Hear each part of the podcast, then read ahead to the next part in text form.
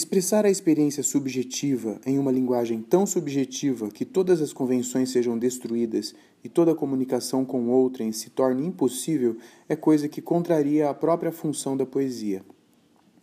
Mesmo a virtualmente inexprimível experiência de um homem é uma experiência humana, e por conseguinte, ainda que no seu máximo grau de subjetividade, é uma experiência social. E sem dúvida, o extremo isolamento típico dos artistas contemporâneos é uma experiência comum a diversas pessoas. O poeta é o descobridor da experiência. Através dele, outros aprendem a reconhecê-la como experiências também deles.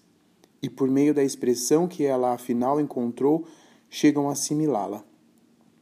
A descoberta da solidão nas metrópoles modernas pela poesia de Baudelaire não só trouxe um novo estremecimento ao mundo, como também feriu uma corda que ressonou em milhões de consciências predispostas a ouvi-la. Para produzir semelhante ressonância, o poeta fez uso dos meios linguísticos existentes, porém empregou-os de modo a conferir a cada palavra um novo significado. O novo significado provinha da dialética, da interação das palavras no interior do poema e do fato de que cada palavra comunicasse, além do seu conteúdo específico, um conteúdo assumido no contexto. Num poema, cada palavra, como um átomo em um cristal, possui o seu lugar apropriado.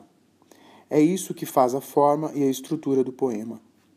Uma pequena alteração aparentemente sem importância na posição de algumas palavras pode tornar o poema ineficaz, pode destruir-lhe a forma e a estrutura, pode transformar o corpo cristalizado em massa amorfa diluída.